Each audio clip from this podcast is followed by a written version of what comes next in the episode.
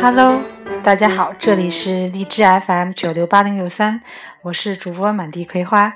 今天呢，我们很有幸请到了一位阿姨，嗯，就聊一聊呃关于送孩子出国，因为现在有很多的家长呢选择送自己的小孩出国读书，不论是读高中啊还是大学，那我们就谈谈。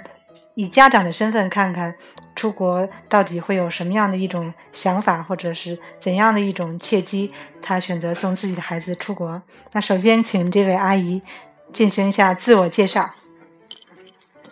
哎，大家好，这样的啊，我的孩子呢，今年已经大三了。他从读高中的时候起来，就有想法到国外去读书，后来考入了上海一个不错的一个大学。嗯嗯，还有一年就要毕业了，所以呢，他现在又想寻找机会，嗯嗯，到外面去进行深造。那对于他的想法呢，作为我们家长呢，还是很支持的。我们觉得孩子大了，世界那么大，让他出去看看，都了解一下不同国度的文化，不同国度的呃那些。那些风土人情，然后掌掌握一些更多的高科技的技能，对孩子的将来是有好处的。嗯，那您的孩子是男孩还是女孩？是个男孩。嗯，因为有现在有很多家长就是觉得，嗯，送孩子出去，毕竟还很小嘛，他们会很多觉得这个安全方面很担心。那您怎么看待这个国外的安全问题？还有孩子一个人独自在外国，您放心吗？哎，这个安全问题呢，怎么说呢？我就觉得，嗯，每个地方都存在着安全与不安全的因素。首先，我们选择的国家，我认为是比较好的国家，比如说是加拿大，对吧？那么，嗯，我的孩子呢，不是很小。应该说他有自己的判断能力跟自理能力的，所以这个担心，我觉得不一定考虑的那么多。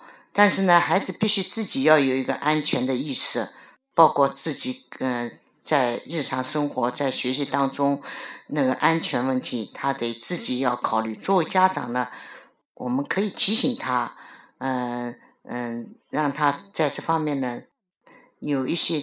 提防或许有些注意，怎么说呢？你说，如果就仅仅在国内就一定很安全吗？也不是，无论是上海、北京、广州这么大的城市里面，不安全的事情时时也在发生，就是看我们怎样对待吧。嗯，这个安全是一大方面，还有一个就是资金方面。嗯，因为出国毕竟要花费来说，像如果是读研究生或者本科一年。差不多加上生活费也要二三十万，那您觉得就是这个呃，就是孩子毕业了，您您希望他是呃留在国外呢，还是马上就回国，然后好有这个一个好的回报呢？首先说这个回报啊，就作为作为我来我来说，我认为我们不是主要是冲着回报来的。如果他毕业了，有机会在国外发展的好，那还尊重他自己的意愿，他在国外。如果他想回来报效祖国，为为为为我们的国家做点事，那我们也尊重他个人的选择。这些我觉得做家长的不要想的那么多。那么孩子有孩子的意愿，只不过嗯，把我们的想法跟他进行沟通。我们找一个比较好的平衡点就行了。还有一个问题就是，现在有很多人就是出国呢，会选择一些中介。那您是呃怎么知道我们中介？然后为什么就最后确定选择我们中介呢？这个是这样的，是我在网上呢看到了你们的公司的介绍。那么我是这样觉得：首先第一个，你们是有职责的，对吧？那有就是说，呃，有职责的，我是一般都是肯定要选择有职责的那个留学机构，不然说实在也不是很放心。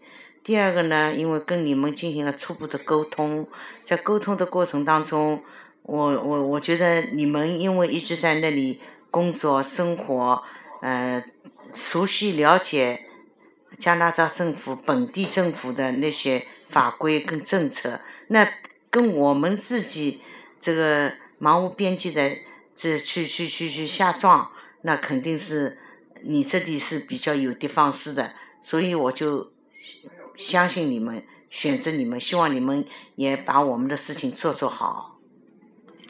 嗯，您放心，我们是很肯定会全力以赴，然后尽心尽责的为您服务的。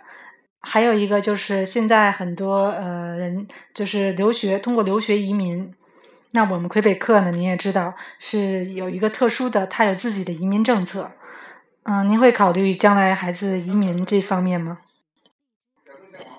会的，这肯定会的。有移民的可能，我们会做这个选选择的。因为魁北克它有自己的移民政策嘛，就不要需要像别的省需要有工作呀，他可以通过读书，然后读书毕业以后就能够马上。申请到 CSQ，然后从而得到枫叶卡。大家呢，希望不要错过这个机会。如果有想移民的同学，那也感谢大家的收听，也欢迎关注我们的微信公众平台“道家 visa” Daojiavisa，。我们下次再见。